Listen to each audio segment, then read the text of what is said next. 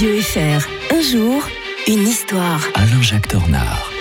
Est avec nous comme tous les matins. Bien le bonjour Alain-Jacques Tornard. Bonjour Mike. Ils ont soulevé la Coupe du Monde de football. C'était avant-hier, souvenez-vous. Eh bien, un 20 décembre 2001, les Argentins, on reparle d'eux, se soulevaient contre le dollar, Alain-Jacques. hein. Oui, alors on peut dire qu'ils ont de la chance dans leur malheur parce que justement, euh, quand ils gagnent une coupe, généralement, c'est quand ça se passe pas très bien chez eux. Alors, Ah euh, ouais. alors donc ça, ça fait plaisir parce qu'à l'heure actuelle, l'Argentine est aussi en proie à des à des, des problèmes, je dirais même des fois à des à des vieux démons. Vous savez, il y a quand même eu la la dictature militaire, il y a quand même eu le péronisme. Péronisme, c'est ambigu. Est-ce que c'est bien? Est-ce que c'est pas bien? Hein, On se souvient de la comédie musicale Evita. Évidemment. hein. Bien sûr, ça fait, ça fait rêver. Alors, en effet, le 19 et 20 décembre 2001, ben, une foule de manifestants en colère investit le, le, le- le palais du président de la République ar- argentine parce qu'en fait, depuis plusieurs semaines, eh bien, euh, il y a des manifestations, des pillages de supermarchés, qu'ils s'en aillent tous, les politiciens, naturellement, c'est Mm. ce que l'on crie euh, à l'époque. Et le président radical, Fernando de la Rua, décrète l'état de siège et la police tente de dégager sa résidence. La répression fait quand même une quarantaine de morts, mais la pression ne faiblit pas. Les émeutiers ont vaincu, mais le pays est au bord du gouffre.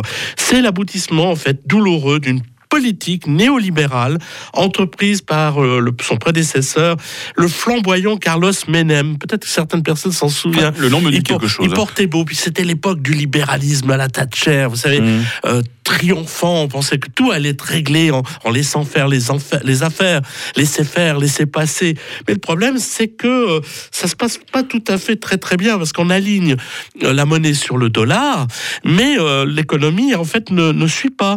Et on crée un nouveau peso le 1er janvier 1992, parce qu'en fait, la monnaie avait tellement dévalué. J'avais un ami à l'époque qui avait vécu en Argentine, et il me racontait que tout à coup, ils avaient imprimé des billets, billets de 5 millions de, de pesos, et puis ils, a- ils- ils arrêtaient pas. Eh bien, le miracle économique, euh, ce qui était fondé sur la spéculation, c'est jamais bon, ça, Mike. Ah, et non clair. la production, eh bien, crée une économie factice.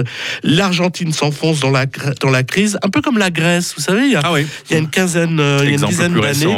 Ouais, c'est un exemple plus récent, mais c'est tout à fait la même, la même chose. Alors après, bien sûr, on va donner dans ce qu'on appelle la dollarisation et la monnaie euh, nationale va pouvoir retrouver son cours euh, naturel.